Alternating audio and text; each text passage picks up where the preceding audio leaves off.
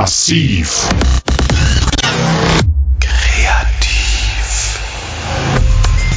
Der informierende, inspirierende, interagierende Wissenspodcast von Antje Hinz. Herzlich willkommen. Ich spreche heute mit Ulrich Beer von der Heinrich Böll Stiftung über das Projekt Coworkland und über das Thema, wie gewinnt man neue Bewohnerinnen mit kreativen Ideen für den ländlichen Raum. Herr Beer, Sie sind bei der Heinrich Böll Stiftung nicht nur für ländliche Räume zuständig, sondern auch für Digitalisierung. War das eine Themenkombination, die Sie bei der Stiftung sozusagen selbst eingebracht und angeregt haben? Ja, äh, und zwar umgekehrt. Das heißt, äh, ich bin hier eigentlich als Digitalisierer, aber äh, da wir nun als Landesstiftung äh, in Kiel, in Schleswig-Holstein sitzen, ähm, haben wir uns natürlich angeschaut, okay, wir sind hier in einem Flächenland, also mitten im ländlichen Raum, in dieser mittleren Großstadt von sehr, sehr viel ländlichem Raum umgeben. Ähm, und die Analyse war halt, es wird unheimlich viel äh, in Smart City Konzepten und so äh, gedacht und gemacht. Für den ländlichen Raum gibt es beziehungsweise gab es vor ein paar Jahren äh, noch kaum etwas. Und da sahen wir Handlungsbedarf und äh, Ansatzpunkte.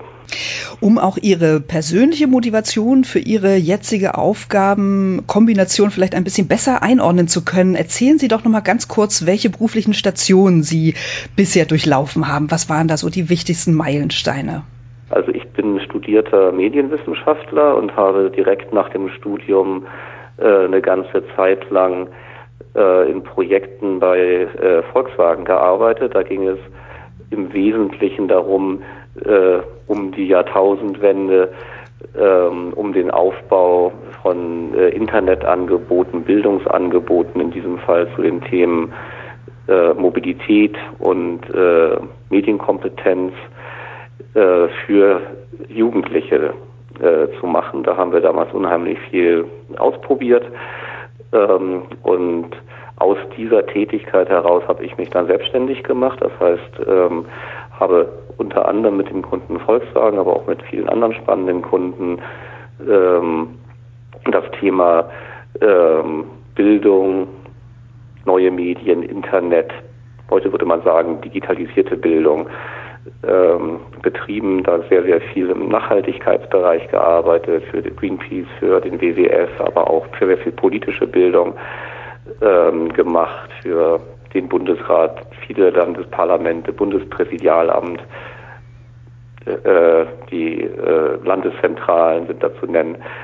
Und äh, über diese Arbeit bin ich eigentlich dann nach ein paar Jahren dahin gekommen zu sagen, okay, ähm, äh, da sehe ich in, in diesem Thema äh, Digitalisierung der Bildung wirklich nochmal so eine Schwerpunkttätigkeit äh, und bin darüber halt zur Böll-Stiftung gekommen. Das ist ja eine Bildungsstiftung, um eben in beide Richtungen zu wirken. Also zum einen ähm, die Frage zu beleuchten, äh, wie können wir eigentlich als Stiftung mit neuen Formaten äh, auch mit neuen Prozessen, ja, wie kann Bildung entstehen? Da geht es ja auch viel um Anwendung von Methoden, äh, so die aus, aus ich sag mal, aus dem ganzen Dunstkreis der neuen Arbeit kommen, dass man Inhalte gemeinsam erstellt und nicht mehr so diese Lehrer-Schüler-Position einnimmt, eher prozessual denkt in Co-Kreation. Also wie kann man solche äh, Formate auch für eine Bildungsinstitution fruchtbar machen oder auf der anderen Seite aber ähm, was äh, macht eigentlich Digitalisierung mit unseren Kernthemen, die wir haben. Und eins davon ist natürlich dieses Thema, gerade hier bei uns, das heißt ein bisschen Auseinanderfallen von städtischen und ländlichen Räumen, äh, Demografie, Wende und so weiter. Genau, in diesem Zusammenhang New Work und Digitalisierung ist im Grunde auch das neue Projekt Coworkland von Ihnen einzuordnen. Also im Grunde geht es darum, den Bedarf für gemeinschaftliches Arbeiten zu untersuchen, im ländlichen, aber auch im städtischen Raum. Also Sie sind im letzten Sommer an verschiedene Orte gereist, in Schleswig-Holstein, Mecklenburg und Niedersachsen, um, ich glaube, auch erstmal Interessenten für diese Art des flexiblen und kollaborativen Arbeitens zu finden. Um erstmal überhaupt visuell visuell und ähm, fühlbar in dieses Thema einzusteigen. Wie sehen diese mobilen Coworking Spaces aus? Vielleicht können Sie das mal beschreiben. Das sind Ensembles aus äh, ausgebauten Containern, damit die möglichst mobil sind natürlich. Und diese Container, die so ein bisschen aus der von Leuten aus der Tiny House Szene mit uns entwickelt worden sind, die bilden eben die Basisnutzungsform von Coworking Spaces ab. Das heißt, ich habe einen großen Arbeitsraum, ich habe äh, Besprechungs- und äh, Workshop-Räume, äh, ich habe eine wunderbare Terrasse, auf der man sich aufhalten kann und ganz wichtig eine Kaffeebar, wo es guten äh, Kaffee gibt.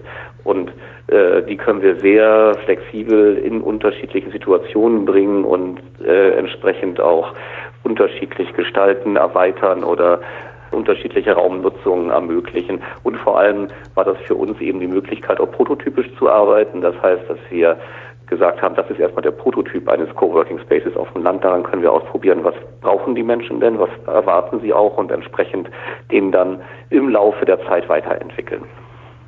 Ja, und was haben Sie gehört? Was brauchen also Leute, die gerne im Coworking Space arbeiten? Naja, also eine grundsätzliches brauchen die vor allem erstmal zwei Sachen. Das heißt, sie brauchen Raum, und dann brauchen sie äh, Zugänge. Und zwar Zugänge zum einen zur Infrastruktur. Das ist auf dem Land ganz wichtig, weil dann der fehlt es da häufig sehr stark. Das fängt natürlich an beim Internet, aber auch teilweise bei bestimmten Arbeitsmöglichkeiten, wie zum Beispiel äh, ruhigen Besprechungsraum und so weiter. Internet ist natürlich das Wichtigste. Auf der anderen Seite, und das ist im ländlichen Raum fast das Wichtigste, äh, brauchen sie Zugang äh, zu einer Community. Das heißt, die meisten Leute, die zu uns gekommen sind, sind jetzt nicht gekommen, weil sie zu Hause keinen Platz haben. Das ist im Gegensatz zur Stadt auf dem Land kein Problem. Ähm, deren Defizit ist tatsächlich letztlich sozialer Anschluss. Ne? Das heißt, die Leute sind teilweise einsam oder wollen sich, äh, haben so ein Bedürfnis, sich zu vernetzen, andere Menschen kennenzulernen, vor allem auch häufig andere Menschen kennenzulernen, die so ticken wie sie selber. Ähm, und dafür ist dieser Platz ein wunderbarer Platz. Wie alt sind die Menschen, die da zu Ihnen gekommen sind und diese Coworking Spaces genutzt haben? Ja, das war ganz spannend, weil ähm, wir festgestellt haben, dass ähm, die Orte von einer sehr viel breiteren Zielgruppe letztlich angelaufen worden sind, als wir das beim Coworking aus der Stadt kennen. Das ja gestartet hat ziemlich eng äh, ne, für so die typische digitale Bohem, also relativ junge Leute aus einem bestimmten Milieu, IT, Kreativität.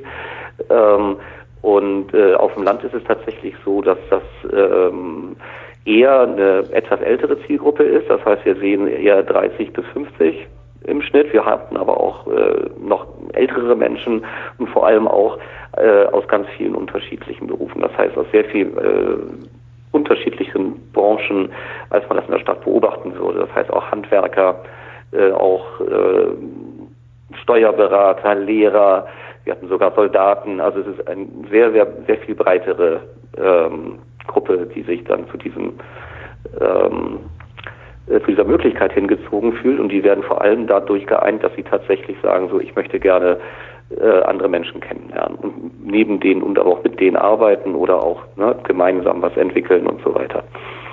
Mit welchen Erwartungen ist denn zum Beispiel ein Soldat oder ein Steuerberater zu Ihnen gekommen? Haben die schon konkrete Fragestellungen im Kopf gehabt und auch gezielt vielleicht ko-kreative wo Sie gesagt haben, ich suche jetzt einen Grafiker oder was auch immer. Also welche interessanten Kombinationen haben sich da ergeben? Also ich glaube, die ähm, so, so, einen ganz klar formulierten Bedarf haben die wenigsten. Ne? Die meisten, die auch, muss immer unterscheiden, Menschen, die diese Konzepte schon kennen oder nicht.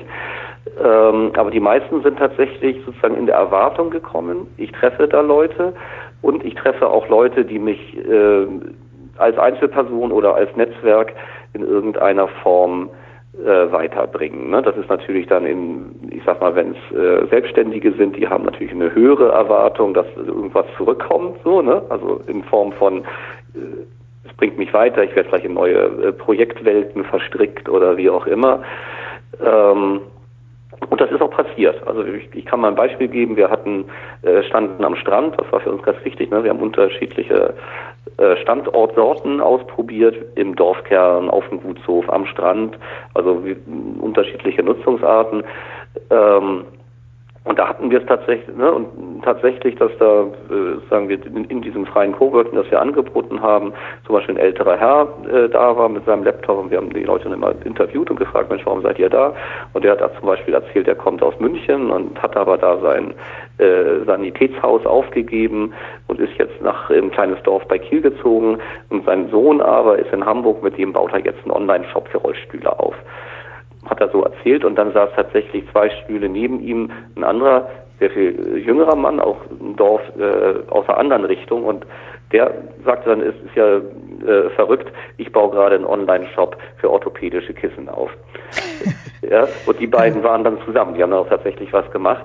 Ähm, und die hätten sich sonst nie getroffen. Aber so unterschiedlich sind auch die Leute, aber die haben immer so ein bestimmtes äh, Gemeinsames sozusagen, das man eigentlich rausfinden und zusammenbringen muss. Und das ist dann tatsächlich das, was man, äh, was das Community Management leisten muss. Und was ist Ihre Beobachtung? Sind es dann doch eher menschliche Sympathien, die zusammenbringen, oder sind es funktionale Gründe, die zusammenführen? Ja, so kann man sich vorstellen, es ist natürlich beides. Ne? Also ich glaube, grundsätzlich äh, haben die meisten Leute, die da hinkommen oder die auch wiederkommen, so eine erstmal so eine gemeinsame Basis und dann ist es natürlich eine Gemengelage. Das heißt, manchmal sage ich, hey, mit dir kennen Sie sicherlich auch, mit dir würde ich gerne mal zusammen machen. Es kommt aber nie dazu, weil man irgendwie kein gemeinsames Thema hat äh, und umgekehrt so. Ne? Und wenn diese beide zusammentrifft, ich habe ein gemeinsames Thema und äh, ich finde dich sympathisch, dann ist natürlich äh, Tür und Tor geöffnet für eine Zusammenarbeit. Und das ist natürlich auch das Versprechen von Coworking Spaces, das muss man sagen. Ne? In der Stadt genauso wie auf dem Land, ähm, dass man so bereichert äh, da wieder rauskommt. Mhm. Gehen wir vielleicht noch mal einen Schritt, Schritt zurück. Wie haben Sie denn die passenden Orte gefunden? Also haben Sie die in der Stiftung sozusagen auf dem Schreibtisch festgelegt oder sind externe Interessenten, kreative mhm. Akteure auf Sie zugekommen? Gab es spezielle Kriterien, nach denen Sie die Orte ausgewählt haben? Wie war das? Ja, das ist natürlich so ein Schaukelprozess. Das heißt, wir haben tatsächlich äh, erstmal äh, weniger Kriterien gebildet, weil die waren ganz einfach. Ne? Also wir mussten irgendwie Netzzugang realisieren und es muss, wir brauchten Strom und wir brauchten irgendwie eine, wir brauchten Toiletten und so. Das waren eigentlich so die drei großen ähm, wichtigen Dinge, die so ein Ort erstmal vorweisen musste. Uns war wichtig, dass wir einmal, wir hatten im Vorfeld bestimmte Szenarien formuliert, die wir testen wollten. Das war unter anderem sowas wie Retreat, Rückzugsort auf dem Gutshof, das war Workation, also im, im Bereich von Urlaub an, an, am Strand. Ähm, das war in der Dorfmitte, Pendlerhafen, äh, würde das ein interessantes Angebot sein. Äh, also solche äh, Szenarien haben wir definiert und dann haben wir tatsächlich ähm, versucht, entsprechende Orte zu finden. Teilweise haben wir die auch angesprochen, aber die aller, allermeisten sind tatsächlich zu uns gekommen und wir konnten dann sagen, ah ja, das passt ja zusammen. Also das Wichtigste war eigentlich von dem Projekt zu erzählen, sodass Leute die Möglichkeit haben zu sagen, hey, da würden wir gerne mitmachen. Und das ging unheimlich schnell. Also äh, ich hatte am Anfang die Sorge, hoffentlich finden wir Orte, wo wir uns aufstellen können. Das war äh, 0, nix eigentlich ähm, erledigt.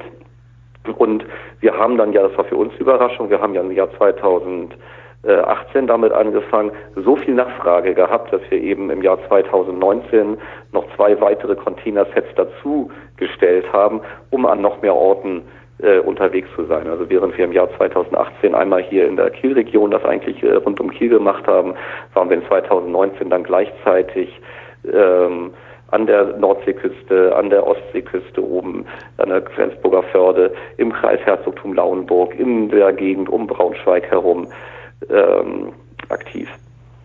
Es haben sich ja dann, glaube ich, während des Projektes so verschiedene Arten oder Profile von Coworking Spaces herausgebildet. War das schon von Anfang an auch Ihr Ansinn, sozusagen die Vielfältigkeit ähm, zu erforschen oder wurden die auch ganz bewusst von Ihnen entwickelt?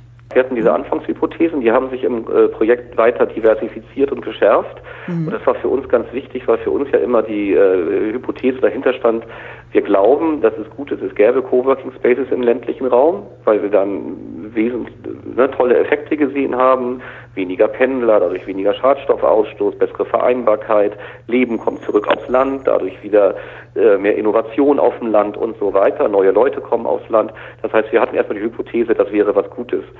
Ähm, und die Frage ist dann natürlich, aber wie kann es denn funktionieren? Wir als Böll-Stiftung sind eine Empowerment-Stiftung, das heißt, wir sind dann nicht auf den Trip zu sagen, ah, der Staat soll da überall solche Orte hinmachen oder die Gemeinden, sondern wir sehen natürlich das auch als Weg für Leute, die auf dem Land sind oder dahin gehen zu sagen, das ist ein weiteres, äh, eine weitere Möglichkeit für uns, unser Leben hier zu finanzieren und zu gestalten, ne, indem ich einen Hof habe und sage, Mensch, ich könnte hier auch einen Coworking Space und nicht nur einen Hofladen und nicht nur ein Restaurant reinmachen oder so. Ähm, so, und von daher war ganz, ganz wichtig, dass wir von vornherein gesehen haben, es geht auch um Geschäftsmodelle. Das heißt, es geht darum, wie kann es zumindest mittelfristig nachhaltig ähm, sich lohnen, solche Orte zu entwickeln. Ähm, wie können sie betrieben werden? Und das galt es herauszufinden. Und dafür ist es natürlich wichtig, genau sich anzuschauen, ähm, äh, was sind das für Orte, äh, was fehlt da, was sind da für Bedarfe, die von so einem Ort vielleicht noch erfüllt werden können, um diese unterschiedlichen ähm, ja, Geschäftsmodelle, Szenarien zu entwickeln, um die dann auch Leuten, äh, die ja zu uns gekommen sind, relativ schnell und gefragt haben, hey, wir wollen das auch, äh, an die Hand zu geben und äh, die zu beraten und auch die Erwartungen richtig zu lenken. Äh, wie schwierig wird es sein, so einen Ort aufzumachen? Ähm, wie groß sind die Chancen, dass es wirklich funktioniert und so weiter? Und das Ganze ist ja, glaube ich, als Genossenschaft organisiert. Wie genau funktioniert das? Muss man sagen, das äh, Projekt war unheimlich erfolgreich. Das heißt, wir haben sehr schnell ähm, sehr viele Anrufe von Leuten gekriegt, die gesagt haben, Mensch, toll, dass es dieses Projekt gibt. Äh, wir denken auch schon lange drüber nach, sowas zu machen. Ähm, und wir haben dann natürlich mit vielen gesprochen und haben die Frage gestellt, ja, und äh, warum macht ihr es denn nicht? Und die Antwort war meistens, ja, äh, würden wir eigentlich gerne, aber hm, da müsste man es ja auch vermarkten und wir müssen uns mit dem Inkasso befassen, Buchung, Abrechnung, was muss in den AGBs stehen, wie komme ich an Fördermittel. Das heißt, man sah, es gibt eigentlich eine ganze Menge Hürden, die die Leute überwinden müssen und ähm, und dann war der Weg zu sagen, okay, dann ähm, ich hatte irgendwie nach einem halben Jahr 50 solche Akteure äh, im Telefonbuch, ja. Äh, und dann zu sagen, okay, passt auf, dann macht es doch Sinn, ihr konzentriert euch auf die Sache, die ihr vor Ort machen könnt, euren Ort zu gestalten. Und dann tun wir uns zusammen als Genossenschaft, um genau diese Themen zentral zu bearbeiten und euch damit zu helfen. Weil man natürlich mit einer, äh, einem, einem Netzwerk von, äh, inzwischen sind wir äh, fast 40 Genossinnen in der Genossenschaft, äh, sehr viel besser genau diese Themen adressieren kann, gemeinsam vermarkten, äh, äh, sich um diese Förderproblematiken in den unterschiedlichen Ländern kümmern, kümmern, Qualifikationskurse anzubieten, was ist überhaupt Community Management, was wird da erwartet und so weiter. Und das machen wir jetzt seit ähm, Februar und bauen da äh, immer weiter aus, auf und äh, sind natürlich auch gleichzeitig eine, äh, eine Lobbyorganisation sozusagen äh, für, für unsere Genossinnen und für die, die es werden wollen oder mit denen wir assoziiert sind. Äh, das heißt, versuchen auch Rahmenbedingungen auf politischer Ebene entsprechend zu verändern. Das heißt, die Böll-Stiftung fungiert da als Plattform und als Kräftebündler, damit jeder sich eben darauf konzentrieren kann, was er gut kann.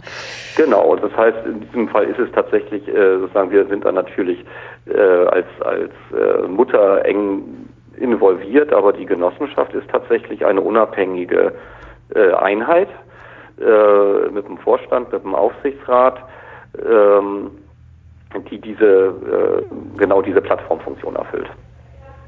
Und im Grunde genommen passt das ja auch sehr gut, dieses Solidarprinzip zum Selbstverständnis der Böll-Stiftung. Also da geht es ja um echte Teilhabe nochmal anders als bei so einem normalen Franchise-System. Genau, genau. Mhm. Das Qualifizierungsprogramm, was Sie angesprochen haben, heißt How to Cowork.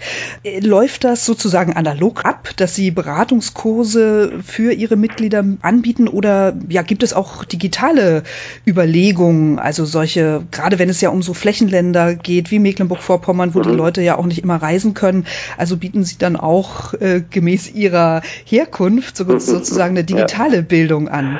Also zurzeit sind es tatsächlich Präsenz Kurse tageweise. Wir gehen dann eher dahin, wo die Leute sind, weil wir in so einem Moment sind, wo wir glauben, äh, dass es erstmal tatsächlich so Grundbildung ist. Und das andere, äh, was wir mit diesen Kursen und auch mit Netzwerktreffen, die wir dann machen, abholen, ist ein irres Bedürfnis von den Leuten selber, sich mit, Leut mit, mit anderen, die das Gleiche vorhaben, zu verbinden. Weil Sie müssen sich vorstellen, die sitzen tatsächlich überall in dieser sehr, sehr großen Fläche äh, und sind vor Ort immer alleine.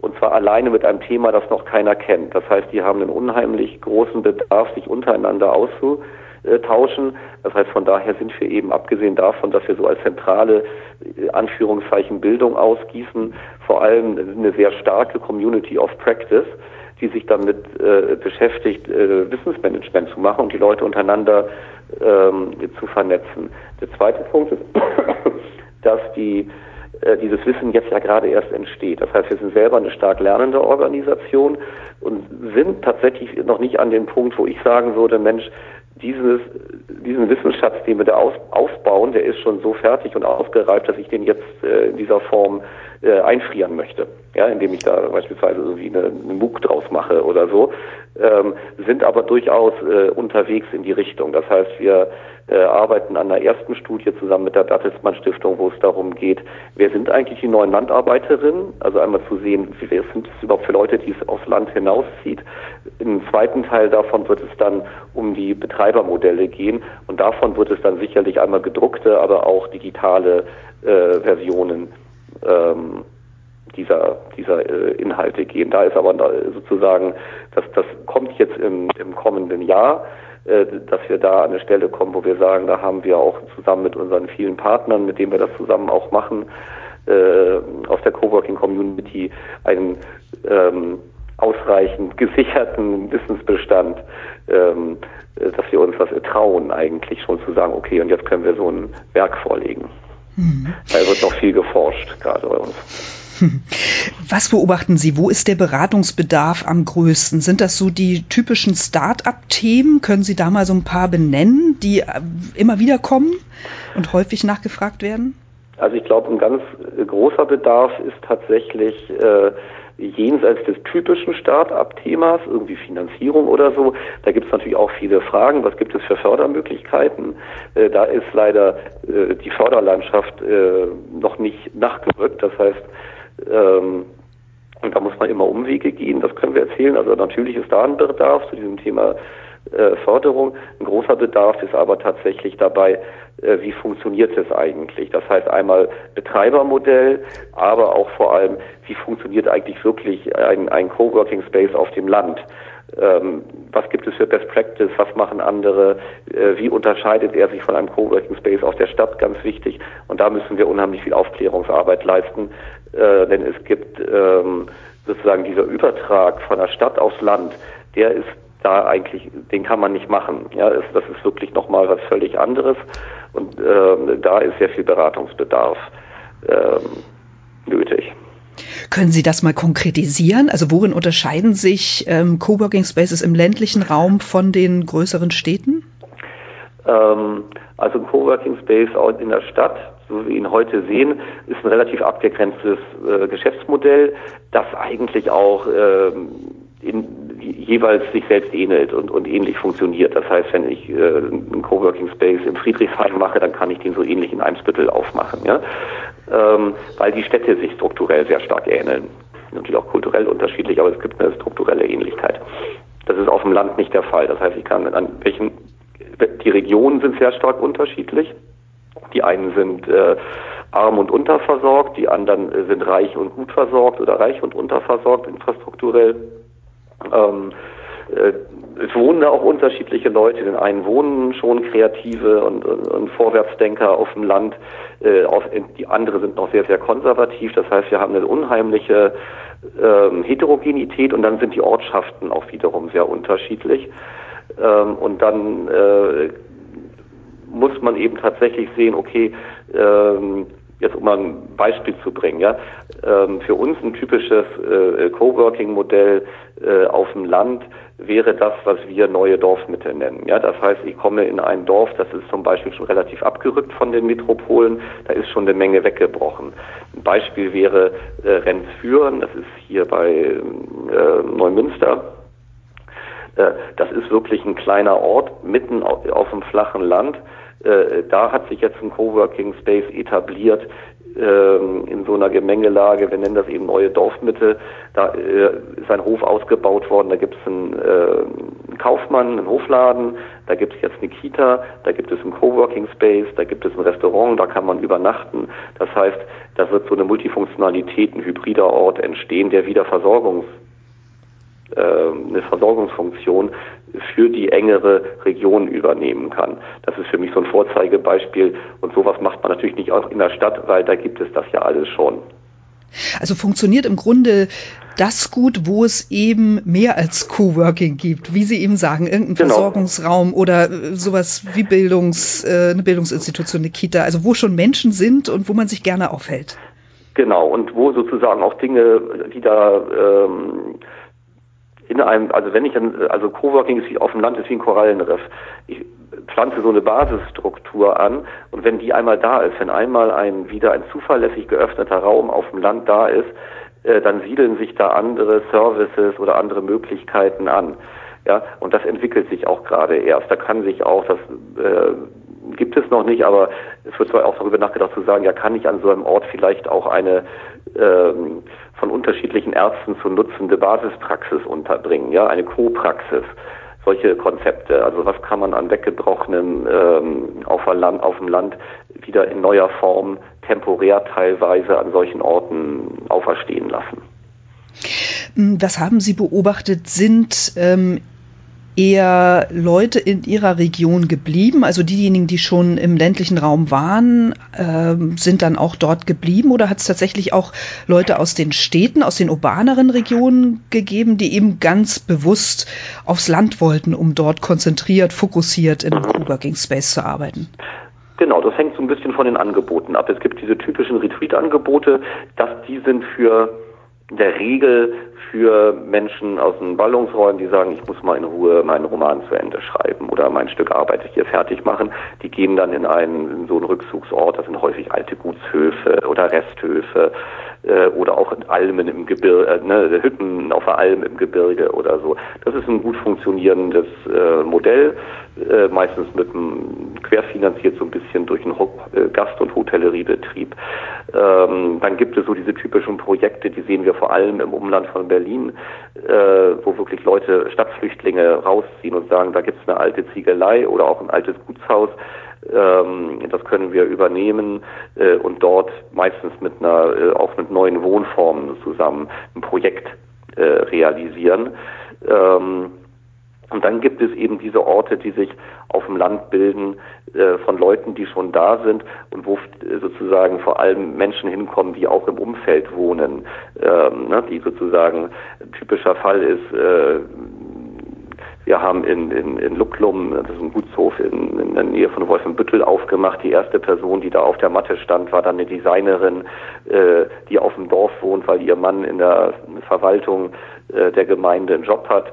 Äh, und sie ist dann mitgezogen, vermisst aber so das äh, die, die, die, kreative Atmosphäre und die kommt dann dahin zum Beispiel, weil sie sieht, aha, da habe ich wieder Anschluss. Das heißt, es äh, kann für ganz unterschiedliche Leute sein, aber auch da ist es immer eine Mischung. Das heißt, auch in diesem Ding, wenn ich sage, es ist ein Retreat, ein Gutshof, der eigentlich für Stadtflüchtlinge ist und ich mache da erstmal einen Coworking Space auf, dann werden auch Leute aus der Region, die sowas attraktiv kommen, finden, dahin kommen und sich mit diesen äh, Leuten verbinden. Das sehen wir jetzt zum Beispiel in Wittenberge, äh, wo wir ja im, im Rahmen vom Summer of Pioneers ähm, einen Coworking Space betreiben als Coworkland.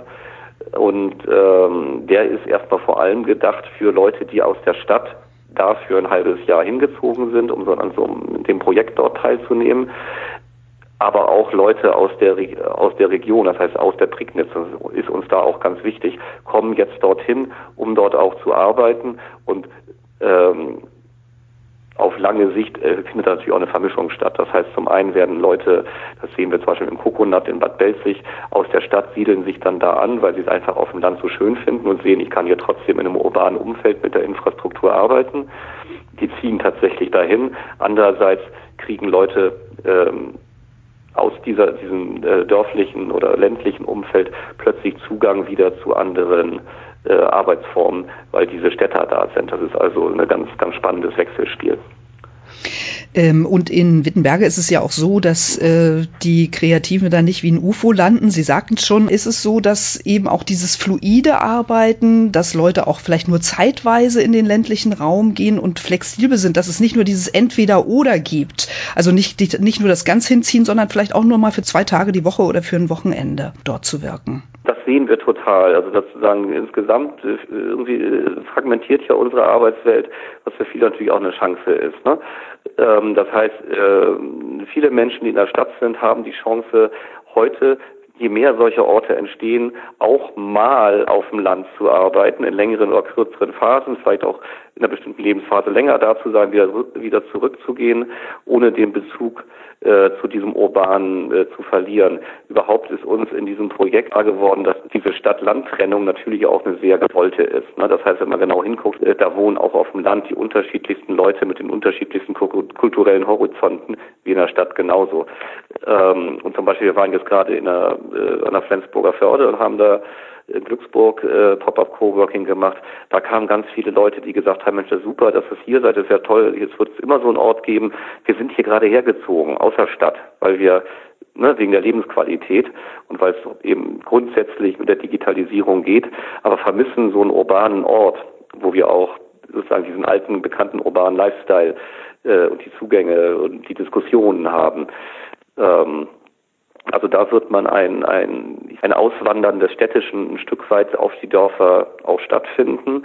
Und da ist es eben immer wichtig äh, zu schauen, wie kann man da Kommunikationsprozesse am Laufen halten, ne, zwischen den auch Zugezogenen und denjenigen, die schon länger da sind und denen, die schon ganz lange da sind. Sie haben schon das große Ganze angesprochen. Also Sie haben wirklich den Blick nochmal auf größere Dimensionen. Sie engagieren sich mit einem Masterplan Mobilität und haben, glaube ich, auch ähm, ja, Botschaften, die Sie an die Politik aussenden wollen. Also Wünsche an die Politik. Was können Sie zu dieser Initiative noch sagen? Das Thema äh, Dableibpauschale, das heißt, dass Leute die Mobilität vermeiden, das heißt, sie sagen, ich bleibe auf dem Land und höre auf zu pendeln. Wir nicht nur eine Pendlerpauschale, sondern dass wir eine Dableibpauschale haben, dass wir das Vermeiden von Mobilität belohnen. Das Thema Förderprogramme für solche, die ja äh, Orte auf dem Land, die entstehen und die auch häufig experimentell sind und von hohem Engagement getragen werden. Zurzeit sehen wir gerade im ländlichen Raum keine geeigneten Förderprogramme. Das sind alte Förderprogramme, die eigentlich für neue äh, Orte passen sollen. Das tun sie natürlich nicht. Ein Beispiel ist, dass äh, häufig äh, diese Orte, wenn sie entstehen, äh, gar nicht so sehr die investive Förderung brauchen, die sonst häufig vergeben wird, sondern vor allem Betriebsmittelförderung. Anderes Thema ist eher ein kulturelles Thema, ist es natürlich Wandel der Arbeitskultur, dass die Leute lernen, was habe ich denn für alternative Möglichkeiten, mein Arbeitsleben tatsächlich äh, abseits der Firma zu gestalten. Ja, dann bedanke ich mich ganz herzlich bei Ihnen für dieses ausführliche Interview. Ulrich Beer ist bei der Heinrich-Böll-Stiftung Schleswig-Holstein verantwortlich für Digitalisierung und ländliche Räume und hat uns über das Projekt das Coworkland berichtet. Ich wünsche Ihnen viel Erfolg weiterhin für dieses tolle Projekt. Herzlichen Dank. Ja, herzlichen Dank.